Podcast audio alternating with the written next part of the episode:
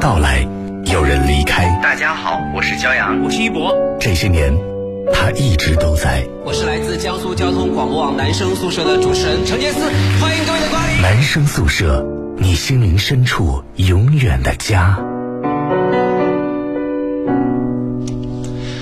二十二点零一分的时候，这里是 FM 幺零幺点幺江苏交通广播网正在为各位现场直播的男生宿舍。各位晚上好，我是张端。今天呢，程杰思老师此时此刻已经飞抵厦门啊，因为他要参加他的母校华侨大学的六十周年的校庆。当然呢，他 比较遗憾啊，这次不是作为主持人出席，但同样呢，我们也是要祝愿华侨大学啊六十周岁生日快乐。在下周的时候，杰思老师和姜老师会一起回到节目当中啊。今天是十月三十号，星期五，眼看十一月份就要到来了，在明天周六的时候呢，会有一个特别特别重要的一个考试即将要到来啊，所以正好今天我们和各位聊聊这个话题，就是聊聊你的老师，因为明天要考的是我们的教师资格证的考试啊。那么今天在我身旁呢，此时此刻呢，是我们就每次反正只要我一个人做节目嘛，我一定会拉一个这个咱们的节目嘉宾啊，担任我的副主持，来欢迎一下我们的刘明宇。Hello，大家好，我是明宇。是的啊，咱们说到明天这个要参加教师资格证考试啊，我就发现啊，现在很多的这大学生啊，特别大四的同学们，他们不管这个未来的方向如何，但是他们都有一个准备，就是先考一下这个教师资格证。资格证哎，对对对。然后呢，像明宇作为这个咱们这一圈里面啊，算是最年轻的一位小伙伴儿，刚刚步入大一嘛对，刚刚步入大一，对对对。然后呢，正好也是刚刚接触了大学的老师，对吧？呃，其实刚上大学之后，明显能感觉到大学的老师和这个初高中的老师差别还是很大的。对他们更年轻一些。呃，对对对对对，跟我们的距离也比较近一些。嗯其实呃，大学老师相相对来说更像是朋友，然后那个初高中的老师来说更像是比如说长辈吧。嗯，对，因为你自己本身也是成年了嘛，其实很多时候和老师之间的距离会变近啊。我们今天的直播间呢，除了请到了明宇担任我的副主持外，副主持之外呢，还有我们几位节目嘉宾，也是大家所熟悉的老朋友了，来一一做一下自我介绍。大家好，我是荷兰豆。Hello，大家好，我是思杰。Hello，大家好，我是川风。嗯，这其中呢，刘明宇来猜一下谁已经是老师了呃，当然是荷兰豆姐姐。啊？荷兰豆姐姐，你差点要喊阿姨了，是不是？怎么会呢？哎，你没有听他刚刚就顿了一下荷兰豆姐姐。对，是啊，荷兰豆是我们这里呢算是目前资历非常深的一位老师啊。虽然不是大学老师，但我觉得你现在做老师这个多久了呀？嗯，让这位小朋友来猜一下，准备喊我阿姨的小朋友。没有没有没有，呃，五年。呃，你不要故意往小的说，这也没必要。对，就是你真实的感觉，看看我脸上的沟壑。应该应该五六年吧，我觉得五六年。嗯，应该是用六乘以二。哇，啊，你已经是已经到了十二年了，十二年，天哪，根本不敢相信，从你脸上没有看出任何岁月的痕迹耶，真的。呃，因为我天天都不做美容。啊，天天都不做美容是吧？哎，确实，我们看荷兰豆其实没有怎么感觉到有这种十二年的这种老师的这个经历啊。对但是我跟你讲，你跟他聊一会儿天，你会发现他当老师真的是已经有很久的一段时间了。他教过特别特别多的学生，从小朋友到初中生、高中生，再到大学生要考这雅思托福的，他全部都教过了一遍。还有年纪更大点的，大概可能四五十岁的。四五十岁，他们为为什么要来学英语啊？呃，因为他们可能就是出国，就是比方说呃，对贸易啊或者什么的，对。哦，就是比如说子女在国外，他们要跟跟着到国外去哎有这样的有这样的哦，有这样的是吗？哎，那他们学起来吃力吗？呃，是吃力的，因为我教过一对妯娌，他们大约都是四十多岁的女，就是女性嘛，嗯嗯嗯然后很有毅力，虽然基础是比较薄弱的，嗯，但是他们学起来是非常的坚持。对他们有他们的方式，也很可爱。比方说呢？比方说，他们就是他们跟我说，就是会在那个卫生间的墙上，包括天花板上贴满那种就是便利贴，然啊好后古老的学习方式哦。对他们因为偶像剧哦。然后，然后，然后每天就是任何时候，无论他抬头也好，往左边看，往右边看，他就是通过强化的记忆来让自己去这个吸收。你知道吗？对，以前这个我妈妈学英语的时候嗯嘛，她英语基础不是很好，然后那个时候呢，他们学校里学一个单词叫 watermelon，就是学那个西瓜。西瓜然后呢，我们读是 water water 嘛，就是他们会说 watermelon，就是他们最后最后我妈记不住，她变成是沃特麦伦。沃特麦伦，就这样记，就是记成这个样子，所以好不容易才把这个单词给记下来。所以他们后来跟我说，那个时候记英语啊，其实是比较死记硬背的。你要真的说出来之后，发现哎，都不是那个味儿，嗯对不上。你现在呢？我的英语一直就不是特别的好，嗯，你也是沃特麦伦吗？是吧？对，差不多沃特麦伦。像荷兰豆，我们刚刚讲，就说他有这个从小到大的各种各样的学生啊，他教过了。但是呢，自己作为学生，十八九岁的时候，你面对的是什么样的？就是你的大学老师，大学老师什么样的？让我掐指一算，这大概是五百年前的事情。嗯，其实我昨天张丹跟我讲了这个话题的时候，我还自己真的回忆了一下，因为其实真的年数有点多，记性有点不太好了。但是我想了一下，就是我遇到印象深刻大学老师，就是各自成一派，有有非常敬业的，敬业到你就是不敢想象，有那种 颜值很高，因为你知道外语系的女生对颜值是没有办法男老师、女老师？那肯定是男老师，就是啊女生对于男生的颜值，在你年轻的时候是没有办法脱敏的，就是你一看哇是帅的，然后大家就会争抢第一排、第二排的位子，那是我们的二外日语课。每二外日语天上课都是满的。对，你在学校里难道会争着，比如说哪个女老师颜值高就去上课吗？会的。你看四姐都会说话，你还反映一下，你这样说我们学校有没有好看的女老师是吧？我们校的女老，我们校的每一位老师都非常的好看。对，是好像刚刚这个荷兰豆讲的，那你刚刚说就是有很多学生会奔着颜值去，有很多学生会奔着这个学生的老师这个特别负责、特别敬业去。我记得我们那个一般英语系的女生就是不太喜欢学数学嘛，然后一般外语学院也不太开数学这个课。但我觉得我那个时候的就是就是院长非常的有远见，他开了高数这门课，然后我就在外院要开高数，对呀、我们那一届很特殊，就开了高数，但是跟呃理科学生学的高数肯定是不是一个级别的。然后呃，我印象很深，我那个时候就很开心，因为我高中学的理科嘛，然后我可以在这个这个课堂上叱咤风云，然后可以拿到比较高的那个分数。然后我们的那个高数老师是一个嗯年纪比较大的，大概五六十岁了。嗯，然后那确实蛮大的。那个那个男老师就是年纪很大，然后但是他有一个方式我特别的敬佩。那个时候老师都喜欢放 PPT 嘛，啊，说实话比较省事一点，也高科技一点，但是他全程是写黑板，然后大学的黑板又是那种就是上下拉拉的四个的那样的。对对他个子又不是特别的够，然后每次都是踩着凳子，都是跳高运动，然后把它给 拎下来，或者用一个扫帚，然后把它给顶上去，拉下来，然后都是满黑板写的。就全程板书。对对，全程板书，而且讲的就是那种呃那种投入的感觉，就是让你仿佛回到了高三，就是哪怕作为就是外语系女生，就大部分可能不喜欢这个数学课，可是你面对如此一个慈祥的老人和非常敬业的老人，不放 PPT 全程写，你也不好意思不学。对，都很认真，就是他真的是感染到我们，嗯，对。你知道吗？因为板书这件事情啊，有很多老师他们有一门独门的绝活。我高中的生物老师他有一个绝活，就是画老鼠。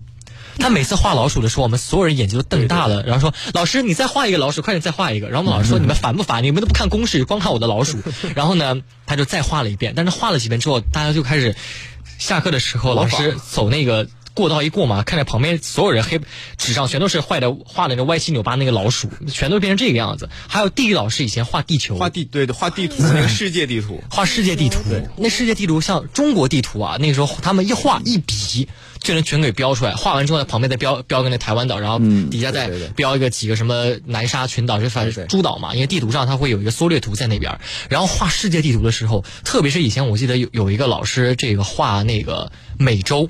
他是怎么画的？他是把安第斯山脉和落基山脉先给它标成一条线，然后告诉你这条线是贯穿整个南北美洲的，然后再把从按照两边再去画北美洲和南美洲。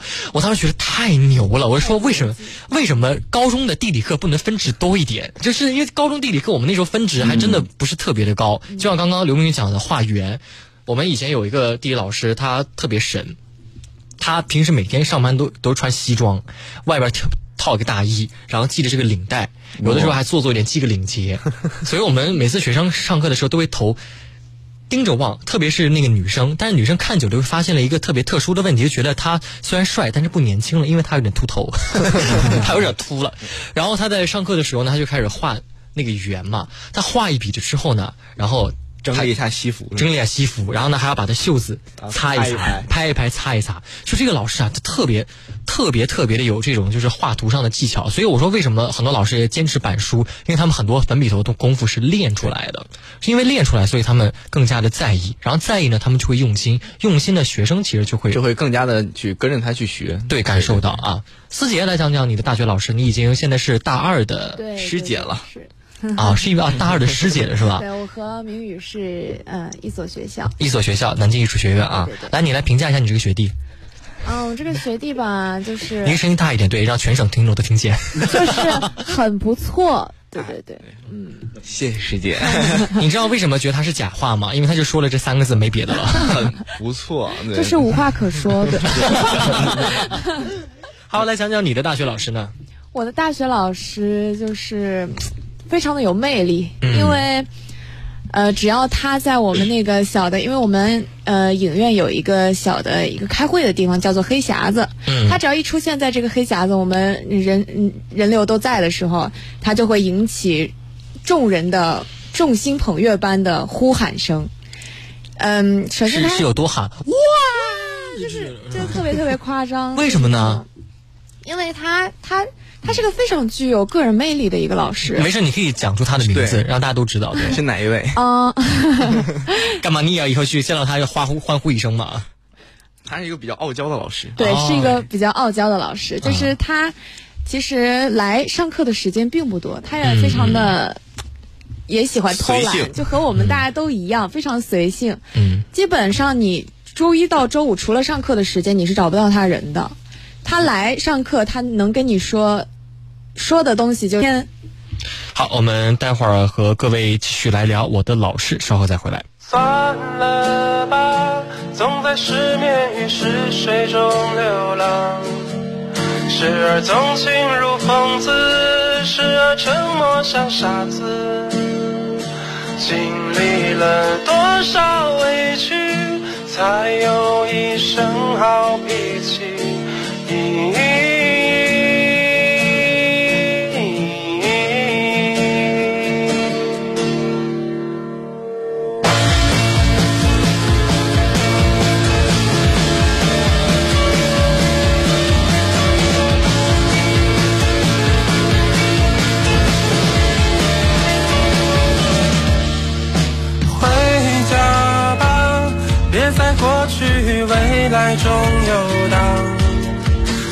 念旧如骗子，时而迷茫像瞎子。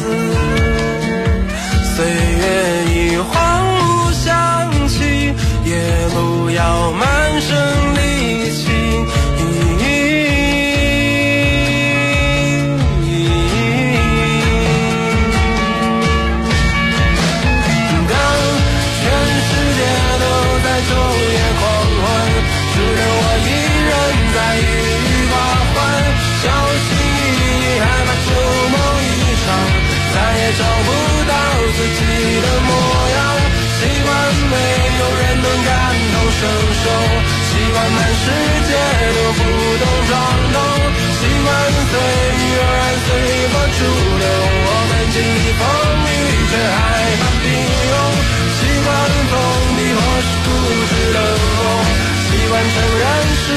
只有人说，习惯坦途或是坠入尘埃，是难得的。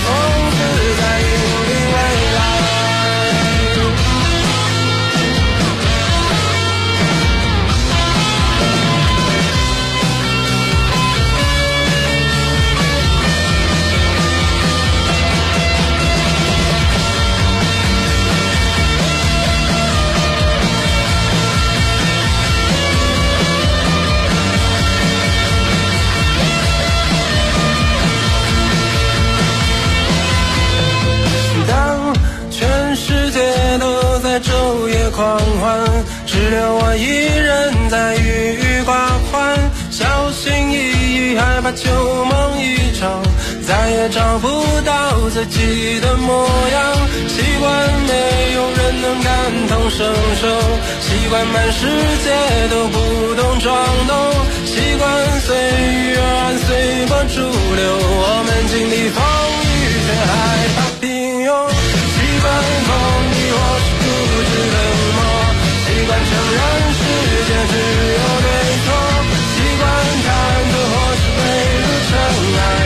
那就放自在，引领未来。习惯日复一日，夜夜荒唐。习惯顺其自然，丢掉希望。习惯身不由己，说说梦话。你懂我吗？还是你也一样？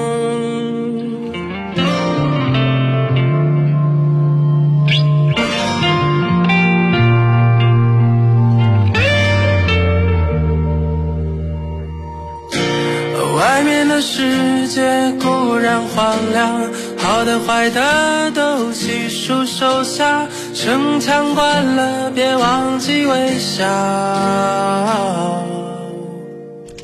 好，继续来回到节目当中，我们今天男生宿舍各位聊的这个话题就是关于聊聊你的老师啊，这个老师呢可以是你的中学老师，可以是你的大学老师。当然，对于我们刚刚讲的思杰啊，他就讲到了自己非常具有魅力的一位大学老师。对，来继续。我们大学老师他和别的老师就不太一样，他是一位曲艺爱好者。曲艺爱好者，曲艺爱好者他不会上课时候唱戏吧？他不会唱戏，但他会上课时候打快板。打快板打快板，就是他在我们就是考试的时候，他去做考官啊他都一直在打快板。对我今年三试就是对名语师我在后弟应该场的时候，他就拿着快板在那一直敲。是你自己在考试的时候？对，我们就在排那个呃备考嘛，啊在屋里，然后他就一直拿着那个快板在那儿打，就打得我们心很乱。那不会影响学生吗？会的，会的，他他就是故意非常对他他就是要考验你的考心理验对他在心理素质考验学生的心理素质。就看你能不能心无旁骛去准备自己的这个试题。对，然后我们现啊在就因为他的这个爱好，我们就要和他一起，我们也背了一些段子啊嗯，比如说什么同仁堂一些段子，然后现在我们在学习快板，啊，我们也在学习这个东西你觉得你学的好吗？啊，就是这个手就感觉像那个抽搐一样，就是啊。打不好那个快板，打还是要有兴趣，还是要有兴趣对，还是要有兴趣，对。像这个老师平时上课，你们主要讲什么内容呢？他主要就是会听我们就是我们的朗诵，我们的录音，嗯。他会他的评论就是非常的一针见血，嗯，就是如果你有哪个地方不好，他就会非常夸张的给你讲讲出来，你这个地方就不好，你要回去改，你你就是播音门外汉。会讲这么重的话吗？对，会讲这么重的话。我有一次在他上课的时候，我都流泪了，你知道吗？被他讲到流泪被他讲到流泪，啊因为我其实我还是挺要强，自尊心挺强的一个人。啊他还会说你你不会？哎你当时考进南艺成绩应该不错吧？我当时考南艺还真没考好，因为啊当时南艺和浙传冲突了，然后我的心态就不是很好。那你哪所学校考好了呢呃，后来就是可能是因为人长得美，然后就、就进去了。不是，我说你哪一所还有哪一所学校考的比较好？啊、南师大吧。哎呀，既然说了有人说你是母校了呀有人说我考南师大考得好，那我就不得不提一下我是江苏省第七名这件事情了啊。我是江苏省第五名。OK，你可以闭嘴了，不要再讲好吗？你刚刚说就是你考的是还挺不错的啊，就是南在南艺考的也不错啊，然后你自尊心也很强。那如果自尊心强的话，像在你说这位老师面前，就完全他就不会照顾你的自尊心，就直接有什么说什么。就是这就是他魅力所在的地方，因为他骂完你之后，他说完我之后，那天晚上他就又来关心我了，他给我发微信私信我说你为什么要哭呀？就问我，怎么会有会有老师问这种问题？打一个巴掌给一个甜枣。对，打一个巴掌给我一个甜枣，然后还然后。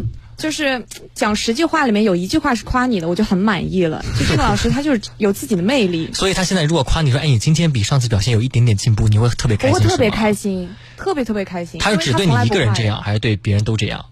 嗯，好吧，只有我被他骂哭过。哎，但是我告诉你啊，其实如果一个学生被某一个老师特别关照的话，说明这个老师是非常很器重你很器重你的。对你像荷兰豆频频点头，肯定也是有这样的一些想法，对吧？嗯，对的，因为其实作为老师来说，他呃跟你交流的时间多，一定代表他关注你，就是要么你是很优秀的，要么你是很有潜力的。嗯他觉得可以跟你就是沟通。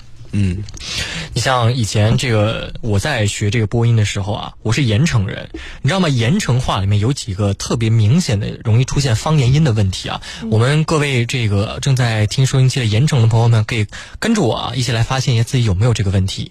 比方说，我们盐城说不要某样东西的时候，我们会说不要，不要嘛？你来说一遍不要，不要啊，不要，对，不要，对不对？但是你知道吗？我们会有什么？我们说不要，不要，不要，不要，我们会把 b u 嘛波和 u 的那个 u 那音就没有了。然后呢，我又是一个语速特别快的人，所以我在学播音的时候呢，每一次就就即兴评述评述的时候来说这件事儿，我们一定不要就出来了。然后我老师每一次听到我这个话的时候。就敲一下桌子，每一次好严格。重说。每一次，每一次，每一次，那时候我都我都已经要跟老师翻脸了，因为我们那个老师他就是怎么说，他也盯着你看，他也完全不会讲你，但是呢，你就心里不知道自己哪里错了。后来他才，我后来才明白，是我不这个音没发出来，呜这个音没发出去，因为你知道吗？就是现在我们好像觉得好像这不是一个什么事儿，但是当时考场里老师，哎呦，嗯那考场里老师啊，听着那是叫一个严啊，那叫一个仔细。对，我去每一个老师那儿学，人家张嘴就说：“你是苏北的吧？” 一听就听得出来。所以后来我把这个事儿回去跟我的老师讲了之后，他就说：“你看看，你不这音发的不好，就特别明显，你就是一个从苏北来的一个学生。因为我们那儿首先讲话特别特别的快，所以我们每一个字其实发音节奏都很短。以前呢还有另外一个，就是我们说，呃，比方说这个，呃，包括。包括这个词嘛，包括这个词有什么特点呢？它是有两个复韵母。包这个词是一个复韵母，是 b、波和凹凹凹凹是一个复韵母。什么叫复韵母呢？你像英文，你像英像英语里面的话，比方说你把某一个词要发要发的圆润一点嘛，像凹这个音呢，就是啊作为中间，o 结尾，所以是凹，它不是凹。但是我就会读成包括包。包括包括包括，你看一听就像包括，一听就像这个南京话或者苏苏北话，对，我觉得跟南京话有点像。对，因为我们都属于江淮官话这个体系，对对对对。然后这个只要你一说快了，你就在这个声音里面啊特别特别明显，然后一听就听得出来。所以老师当时严格到什么程度？只要你说错了，拍下桌子；说错了，拍下桌子，拍到你就是把语速放慢了，一个字一个字一个字慢慢说，就到这种程度。到最后后来在考前的时候，已经比以前要。好好好很多了，你逐渐的就能改过来了。但是后来想想呢，为什么老师专门就对我一个人这么严格呢？因为当时老师觉得我条件很不错，但是呢，就这一个问题会特别的拖后腿。然后呢，你又屡教不改，所以你想想思杰，你的老师一定非常器重你，一定非常器重你啊！你千万不要像你学弟一样。对，我也我也觉得应该。钟老师就喜欢好老师也看的孩子。很器重他的，嗯，想想呢？嗯、我们都管他叫师傅，嗯，每天就会嗯从出早功看，反正各个方面吧，对我都非常的严格，每一个方面。然后前两天做一件非常对不起他的事儿，啊，咋了啦？嗯，因为旷课了，对一，猜就是旷课了。因为因为自己第一天比较放纵，然后啊放飞自我，啊睡醒之后已经是中午十一点半了，他已经下课了。这老师应该很严厉的批评你吧？嗯，两千字的检讨不是两千字的检讨那可不。你你知道吗？他刚刚上大学，所以他根本没有还写过一千字以上的玩意儿，你知道吗？对对对对突然写个两千字的检讨，还应该是很痛苦吧？费。尽心思，从网上扒了好几篇，然后看你看你也敢说？扒了好几篇，你也真的是敢说。主要是看一下大家的是怎么写，怎么能凑够这两千师傅正字呢？在听男生宿舍，嗯，哎，下次我跟你讲，因为我也认识很多南艺的老师，我下次要让每一次我们南艺的同学过来的时候啊，要让我们的南艺老师好好来听一听听，然后嗯第二第二天上课的时候，刘明宇，这个这个，就把你的这个昨天的录音音给放出来。放出来，然后当然就开始指问题。公开处刑，公开就听你的这段录音。对，对于刘明宇来说呢，他已经体会到一个好的老师啊，其实在心中是占有着非常重要的分量。对对。他为什么觉得是特别对不起呢？因为你想，老师上课天天都关注你，对，然后你还去天天对啊夸人的课，就是天天上课一看，刘明宇来，你来试一下这一段稿件。刘明宇，你来试一下这个，天天都夸，就某一天上课发现老师好像没人夸了。这老师心里肯定会有一些些失落，对，所以我们也提醒大家啊，这大学和中学不一样，大学呢，呃，中学也靠自觉性，但大学更考验你的自觉性。所以呢，你们在上课的时候啊，如果哪位老师对你是有特别刮目相看，或者特别经常喜欢 cue 你或者点你名的话啊，要么一种可能你是班里的一号，要么一种可能就是他特别特别的喜欢你，对，所以一定不要辜负老师对你们的期待啊。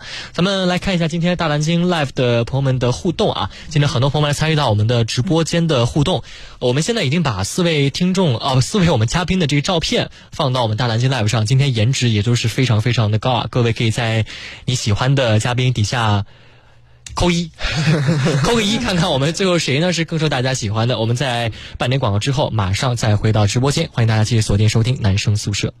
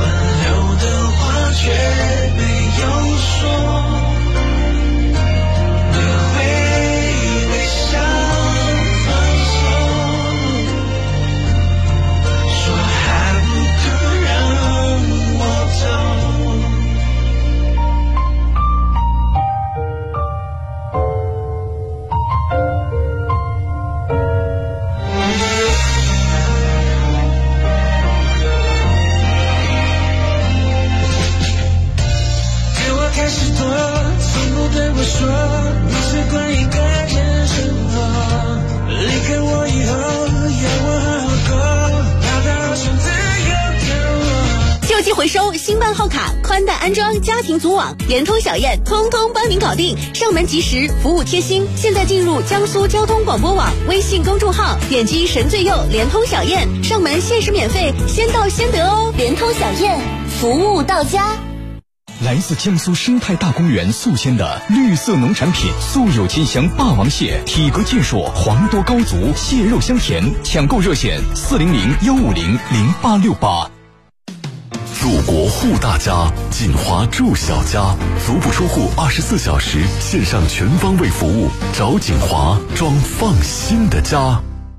触底狂欢不止五折！江苏广播双十一直播嗨购节，十一月二号预售火爆开启！安井手抓饼新品酥皮馅饼，千层酥脆，馅厚多汁，底价尝鲜。小迎新艺术团主持表演试听课，十九块九，让孩子感受满满一小时的艺术熏陶。苏盐生活家自热川味锅，香辣鸡肉，麻辣牛肉，地道川味，爽到不停！京东五星电器百亿补贴，全场满一千一百一十一减五百，白条六期免息，等你来！来关注江苏广播各频率微信公众号，右下方点击神最右，进入嗨购双十一专区或下载大蓝鲸 APP，更多超值好货等你来选。感谢小鲜炖鲜炖燕窝冠名支持，双十一上天猫、京东搜索“小鲜炖”，仙女的仙哦。感谢京东五星电器大力支持，双十一只为热爱行动。感谢速冻食品领导品牌安井食品、小银星艺术团、苏盐生活家、中酱茶叶、乐福石化暖心支持。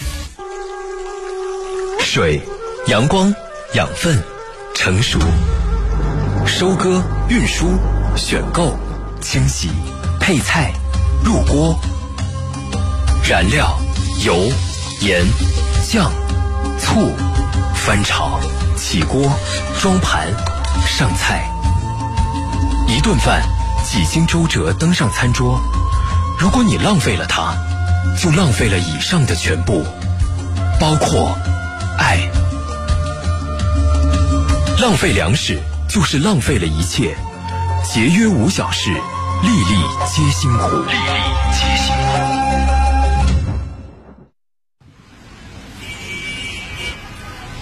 再次回到这个阔别几年的城市，一切都是那么熟悉。你好，请上车。哎，你怎么哭了？没什么，只是想起了在男生宿舍陪伴下度过的那几年时光。这就是男生宿舍，你心灵深处永远的家。二十二点三十一分的时候，这里是 FM 幺零幺点幺江苏交通广播网正在为你现场直播的男生宿舍。各位好，我是张端。大家好，我是明宇。大家好，我是何兰豆。大家好，我是思杰。大家好，我是川风。今天是十月三十号，星期五啊，又是一个周末。明天对于很多大学生来说呢，是一个非常重要的考试，就是教师资格证啊。对，这资格证呢，你想当老师吗？明宇？我还好，没有太大的这方面的这个。你也不想想你能教啥？对对对对对对，是哎，是开玩笑的啊。明宇还是非常优秀的一位同学啊。我们今天要聊这个关于你的老师们啊，当然不仅仅是大学老师，可以中学老师，反正只要你印象深的老师，都可以和大家一起来好好的聊一聊。那么在前半年呢，我们刚刚聊了明宇的老师，聊了这个荷兰豆的老师，聊了思杰的老师，然后呢，接下来我们来问一问川风。川风笑什么？我你论文答辩过了没有？过了过了。你论文答辩老师没有没有说你吗？因为你最近一直在我们这儿不断的忙啊。没没有说我，没有说我。我跟他其实平时私下就是有很多时间去交流的。嗯，你们都交流啥呢？就交流很多问题啊，就是我的专业啊，还有就是我文化呀、工作啊那一块儿都会跟我交流。对，因为你们俩看起来也是同龄人。对对对，就很像，很像是那一代的。嗯，是。你怎么评价这个老师呢？我觉得这个老师就很神奇，就好像只有在全校只有我一个人说他好话，就就是这样的一个老师。爱徒，嗯，也不算爱，也不算爱徒吧，就是好像所有人都觉得他很水，就是都 都觉得他在划水。然后后来有一天他跟我讲过，他说好像学生听不懂我讲的，不关我的事儿吧，好像是学生水平不够。嗯，然后其实他学习水平高。啊，他觉得你水平高，对呀，对呀，所以他你是在夸自己，但但确实是最开始最开始我上他课，他跟我讲一些东西的时候，我也是半懂半不懂的啊。然后到了后边，可能就在外边时间的实践的多了一些之后，然后我发现就是见过，就是你其他同学没有见过世面，你见过世面，也也不是这意思吧？就是就是他们不愿意去接受老师老师给他的那个东西，就他从最开始。最开始就是学长，就是你的同学们不如你呗？不是不是不是，就从最开始学长学姐就灌输他们思想，就是说这个老师不行。他们会给一个就比较抵触对，然后然后从学生从开始接触这个老师的时候，他就开始抵触，就觉得这个老师不行，然后就没有去接受过。然后我我就是我是一个比较就是像水一样的人，清澈，就是都可以去都可以去接受，都可以去融入，有一定 有一定年代的水。然后然后所以才会这样。啊，所以你觉得这个老师首先就是他非常，他不是一个不水的老师，他其实是一个不水的老师。对，我觉得他是被学生伤了心吧，可能是。他怎么被学生伤了心呢？就是可能一届一届一届的这样，就是都去说他，就是都觉得他这样。那他反过来，我是一个老师，我干嘛去管你们呢？由你来拯救了他的心。韩兰诺在做老师的时候，有没有遇到哪些老师会被学生这样一直说呢？不是说你啊，就是你身边有没有同事？嗯，我我可能会在一个比较神秘的地方听到学生对老师的各种评价。神秘的地方就是卫生间，因为、因为大家都不知道你旁边蹲的是谁，所以我经常，而且有一次我在那个就是新街口地下通道，因为周末嘛，大家上完课都放学了，嗯，前面两个小姑娘，然后在讨论那个他们的老师，正好是我的同事，啊。然后我们一路就我不是想跟着他们，但是我们正好一路就是从你大被好奇心所所吸引。天哪，这同事今天教的没有我好。就是呃不一样了，他教的是另外一科目，然后我们就我就听到这个女孩子对于老师的评价其实蛮有趣的，就是刚才那个川峰说到一个，就是嗯。存在一个很普遍的问题，就是很多学生说这个老师水，可是老师觉得我已经很用心了。其实我觉得这个分两面，第一个呢是。嗯，很多学生是站在自己的角度，但他既然能作为你的老师，在专业的学识上一定是高于你的，是的不要被其他人左右。但是作为老师呢，我觉得听到这个话，其实更多的也应该是反思自己，因为我上次说过，就是你懂多少和你用别人别人呃能够接受的语言那是两回事。真佛说家常。对，因为你教 A 和你教 B 可能会要用不一样的方式，那你其实作为一个老师是应该呃。不能叫呃叫有针对性吧，或者说这个嗯因材施教施教，对，就是你要去找到适合他们的方法，你才能变成更优秀的。其实我在年轻刚当老师的时候，我会跟一些学生走得比较近，然后我想听他们真实的这个一些说法，然后他们也会说，我觉得那个对我来说特别特别有用。嗯，对对对，就是真实想法，哪怕是一些不好的想法，对，因为你也会觉得很好。对，因为我觉得只要这个人他肯跟你说，其实说明他还是站在你这边的。如果说认可的对，如果他真的对你反感到说我不想跟你说，你就是差，会交流我我我都讨厌你这个人，我跟你打一个句号都嫌多，那那个才是真正的就是歇菜。但其实我觉得能跟你交流还是蛮不错的。但那个时候，你能接受学生当面跟你说你不好吗？呃，我没有接触过这样的，因为对吧？我觉得挺困难的，我觉得。因为我其实呃只能躲在卫生间听偷偷听说今天哪个学生讲我坏话了。倒没有，我其实就是我的面相可能让大家觉得我相对是比较柔和的，所以很少有学生就是会说我不好。但你实际上是我是一个内心非常坚硬的人。非常就内心非常坚硬的人，听起来受过好多伤啊，真的。呃，是一，毕竟比大家大那么多年。啊，对对，其实对于老师来说也是这样啊。我我跟他就不一样，就是我在、我在教别人的时候，我就哇，就就感觉这个东西这么简单，为什么我要说这么这么多次？嗯，然后后来慢慢的、慢慢的就别人找我学什么，我我我跟你讲，其实小朋友也是，小朋友在刚刚学加减乘除的时候啊，你你问他二加三等于多少，然后你说一遍。你说一遍是五，然后让他再做一遍，他写成四或者写成六，然后你会非常生气，然后那小孩就开始哭，越哭他就越写越越写不对。对，小朋友其实都是这个样子，所以有的时候你要找到一个方法，你要去不停的去诱导他，你才能把他教得好。当然，这针对小朋友啊，像针对像川风像现在这样的大学生啊，你刚刚讲这个老师跟你关系很好，啊那你有没有关系不好的老师？好像没有哎，因为你也不上课，反正真真的没有，就是我跟我的大学老师关系都挺好的，嗯，人缘好。嗯，算了，多的不讲了。所以你是有些隐情不想说，是吧？啊，我们来问一下明宇，你现在是刚上大学，反正也没多久嘛，对吧？你和你的老师关系怎么样？呃，我和我的各科老师关系也都还不错，除了除了那些文化课的老师没怎么见过，这几个主课，比如说什么生台形表啊，都还挺好的，对我。生台形表，对，就是我们南艺就是开了四门嘛，就都要学这四个。对你给大家解释一下，因为很多听众他们不知道。呃，因为南艺是一个艺术类的这个大学，它就是。呃，要求每个播音生他要去学习呃自己的主课言语课，然后还要去学那个呃声乐课、舞蹈课，还有那个呃表演课。演对对对对对，嗯，对，要全方面的去塑造自己。你觉得你的声乐和表演和声乐和这个舞蹈学的好吗？我我就是一个纯纯的，就是走学播音的，学播音的是吧？对对对，你舞蹈行吗？我舞蹈不好。声乐行吗？呃，一般，比舞蹈强。来，我来看。完了，唱一首《成都》。我知道，我知道，我们我们南艺唱歌最好听的就是一九一九播的杨思杰时节。哦，真的吗？你是唱歌很好听是吗？你自己觉得呢？嗯，有一点点夸张，就是考南艺的时候差一点点能考上流畅，对对对，流行音乐学院。对，你不会是考上南师大第五名的学生啊？管事有比我略微强一点。你平你来，你要不来一段吧？被称作南艺张碧晨。那我就要听一下凉凉了。唱什么呢？凉凉。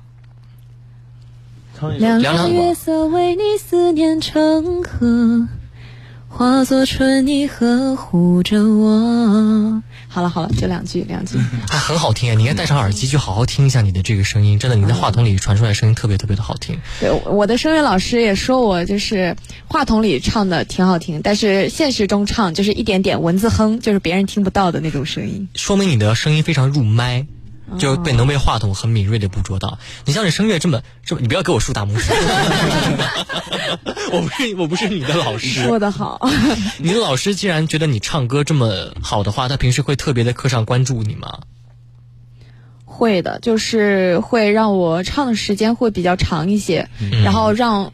因为我觉得，呃，可能因为我有这方面一些弱点，比如说就是说我唱歌声音比较小嘛，嗯，他就会去反复的去调整我这个声音，嗯，对，就是比其他人可能会多用一些时间。那其他人难道不会心里犯嘀咕？天哪，为什么就杨四杰可以被老师 开小灶这么 哦，其他人可能也不太想唱，因为可能实在是唱的不太好。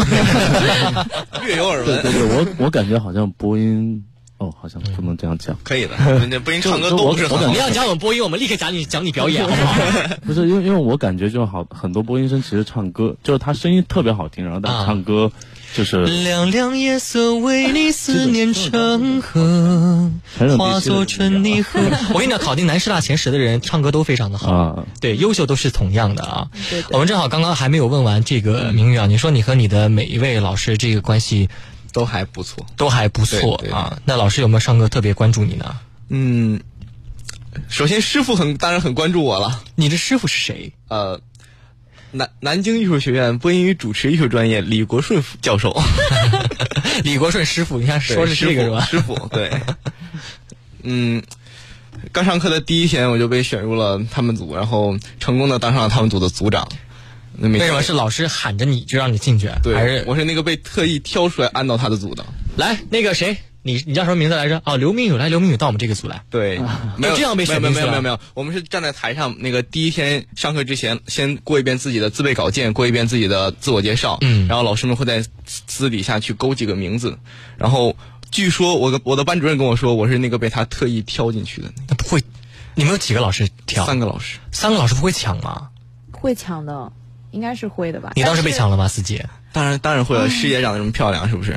就是你知道我们组，我们组，因为我们我们的老师啊，南京艺术学院播音主持终生副教授啊，他就是嗯、据往届而言，他就是基本上选女生会选那种比较漂亮的。嗯，我也不是在自夸，但是他确实事实就是这样。嗯，对他还蛮有眼光的，我得承认这一点啊。好，明宇继续，他把你挑进去之后，然后呢，第一天上课有什么不同第一天？上课就让我当上了组长，然后就开始每天帮他开设备、端茶倒水。嗯虽然我也很愿意，因为毕竟这样的话，嗯。可能师傅比较比较关注我的话，就会给我告我更我告诉你，我告诉你，以后有这样的机会，你千万不要觉得好像是在做没有用的事情。我告诉你们一个非常真实的一个故事。我的大学的播音老师有一位老师非常非常之有名，他的名头很多，他是南京师范大学文学院教授啊，是博士生导师，是台湾辅仁大学的客座教授，他叫魏南江老师，他是我可以说是绝对的恩师之一。为什么呢？因为。在我们大一下的时候，我们有一门课叫节目主持艺术学，这一门课是他自己编写的课程，是他自己编写的课本，编了一本书，编了一本书，非常牛，而且那本书对每一个台的节目都是有褒有贬，而且讲的非常的透彻和细致。他们每节课都会给我们挑出一个主持人，今天挑华少，明天挑何炅，或者明天哪天挑汪涵，再挑白岩松，去想想他们的语言有什么样的一些特点。但是这个老师呢，他有一个什么呢？就是他。岁数比较大了，嗯，岁数偏大，所以他跟我们当时呢，就是 每节课的时间呢，他其实是要有一定的这个压缩，他不能上满，因为我们当时人比较多，他一个老师要教三十个学生，你每一个学生都不可能照顾得来，所以呢，那个时候我们上课就是谁越主动，他就会多去对，他会多去教谁，多去提点。这个老师还有另外一个特点，他特别之严厉，他严厉到什么程度？就是我们。大一刚刚进校的第一天，我们首先认识的不是辅导员，我们首先听到的是，哎呀，师弟来学校了啊，对自己专业有没有信心啊？我说，嗯、我觉得要跟师姐多学学，你不要跟师姐多学学，你要多跟魏老师学一学。魏老师是哪位呢？他就说。天哪，你都不知道魏南江老师的名字吗？你还想在学校混了吗？他就这么就是开玩笑的吓唬我一下嘛。但那个时候我们就知道魏老师的这个名号了。后来我们全班同学都听说了这件事儿。在大一下学期第一节课开始前，我们一点半上课啊，我们一点十分，我们整个就是班级三十名同学全部都坐满了，坐齐了，就在教室里面。然后我们中途呢还害怕，因为老师就不认识人嘛，对不上人，因为他手里会拿一份花名册，花名册名单，名单从学号一到三十号给你编好了。我们当时特地说，我们把这个座位按照学号来分好，从第一组、第二组、第三组坐好，让老师进来能方便点。然后进来之后呢，我们班长就开始说。魏老师好，我是一四波的班长谁谁谁谁谁。我们今天全班来跟您跟您第一次上课，我们班学生呢已经坐好了，从一号到三十号在旁边坐好了。哎呀，那个魏老师可开心了，魏老师看到之后说。哎呀，没想到嗯咱们一四波的学生第一次没没见面啊，还能有这样的表现，不错不错不错不错，特别的开心，我们心里就就放了下了。我觉得，哎呦天哪，太好了太好了，千万第一关感觉过去了。然后他只有突然说，这样吧，你们每一位同学起来做一下这个自我介绍。自我介绍。当时我们还没觉得咋地，有一个连云港同学一站起来说：“老师好，我是来自连云港的谁谁谁谁谁。”他说：“你是连云港灌灌南县的吧？” 这他是听出来的。我们当时所有我们班所有人都懵了，当时手都在发汗，因为我们班。就是有几同学知道他是连云港的，但只有我们班三个连云港同学都知道那个女生是连云港来自灌南县的，所以当时那几个连云港的同学就听了手心开始冒汗，特别特别的吓人，特别害怕。为什么呢？因为连云港是一个语言比较复杂的一个，呃就是一个有很多话在对它有交集，江淮官话，有这个中原官话，然后呢，还有这个山东就鲁南那边的话交界起来的。所以呢，在普通话他们这个国家级测试员这个书里面啊，就特地的把连云港这边某个地方这个音啊给标注出来。所以呢，来自那边的学生呢，他会有一点特别细微的一些不同。这个时候就被我们老师给非常仔细的听见了。然后那一下，我们本来只是听着学长学姐讲说，哎呀，这个老师特别凶，特别厉害，哎，特别厉害，我就特别害怕。但那一下是被这个老师的专业水准征服了，征服了，一下就被吓到了。所以我们当时我们上课的时候就特别特别的认真。我自告奋勇，我要当这个小课组的这个组长。所以跟你被迫还端茶倒水，这死不情愿。没有，非常的情愿。我 跟我跟我师傅关系非常的好。现在，我告诉你为什么，就是有的时候帮老师做这些事儿是很必要的呢？就是。老师有的时候，如果他太忙于教学的话，他其实自己是很累的。你像我们学播音的，就是教播音的老师，他的声音啊，其实你看起来、听起来很好，但有的时候很疲劳、很疲惫的。你在老师旁边，就是倒一杯水在旁边，其实是你作为学生应该做的事情。这不是说你愿不愿意，是你应该做的事，应该去做。你应该做的事情，这样的话才体现，才能报答老师对你的关爱。你说是不是？而倒杯水是一件多难的事情啊！是不是刘明宇？是，是。然后呢，像我们这位魏南江老师啊，他除了严厉之外，他对学生非常的尽责。他曾经是一名话剧演员，哦，所以他对舞台是非常的讲究。我们播音专业呢，每年会搞一个就是汇报演出，汇报演出。这个汇报演出呢，是针是针对比如他教的这个课程，比方说播音发声，就是教你怎么嘿哈，就是教这种发声学的这个课程，然后做一个汇报嘛。那个汇报我们有几年没有办过了，因为各种各样的原因。有一年呢，我们要调场地。场地非常的难协调，因为那个场地全校都在抢啊用，都在期末，大家都要去搞这些东西，都要搞这些东西。有些学校呢要搞，有些院系呢，因为这迎新比较晚，他搞到十二月份才能搞迎新晚会。还有一些学校呢，可能到年末会有一些社团的一些联谊的一些活动，需要用到那个场地，他就帮我们去协调了这个场地。而且呢，在彩排的时候，很少有老师啊。很少有老师是每一次彩排都到现场，他每一次彩排都到现场，亲自给你把关，把每一个位置人要怎么样去去表演啊，都给你掌握好了。嗯，他甚至还说：“你们啊，听我的，听我来把这个配音配一遍。”他配的是《芈月传》，当时孙俪在这个一大一大众这个秦军将士面前去讲话的那个那个场面去配，现场配过没听？一听，哎呦，我们底下人手心都攥紧了，说老师怎么配的这么好？但是随即老师就咳了两声，我们就发现老师那几天咳嗽，身体状态不好。有几个本来比较懈怠的学生，一下打起了精神来，就觉得我们如果再不好好对不起老师努力的话，说对不起老师。所以我跟告诉你们，就是老师如果对你们用心的话，哪怕哪怕哪怕他教的一般般，但是呢，那份心你们真的是能特别真切的这个感受到了啊。我们来再来看一下今天大蓝鲸 live 其他朋友们的一些留言。我们这四个照片都放在我们大蓝鲸上了啊。然后呢，现在目前获得支持最高的是我们的杨思杰同学。然后呢，广播之友说很像电影和电电影和电视剧的剧照，妙不可言。然后还有很多朋友我说扣一，他们扣了一一一一一。广播之友说读图时代张端做到老大做不到的事情，点赞啊！就是因为我做节目嘛，就是会把每一位同学这个照片。收上来，对，收上来啊！咱们节目正好还进行到就后半段的时候呢，我们正好也想请我们每一位就是同学，包括我们的荷兰豆老师啊，给你的老师送出一句祝福。嗯，刘明宇想半天，我估计是，也不要祝福吧，就是送送一句你你最想说的话。呃，我希望我师傅能带我四年。因为他现在他现在教，因为他岁数也不是特别的年轻了，然后就是呃，可能现在带着我们班带着这个一九波，好像还要再搞一一七波吧，好像他们有一个汇报演出，他现在很累，就带三届学生，对对对，就需要他可能明年就只会挑走两个班带。啊，然后就嗯，就希望他能再次把我们班挑中。嗯，你有信心吗？我我我我有，还敢旷课吗？那当然不敢了，上旷一回课就是教训惨重。嗯，对。第一件事就给他去。你觉得李国胜老师最大的特点是什么？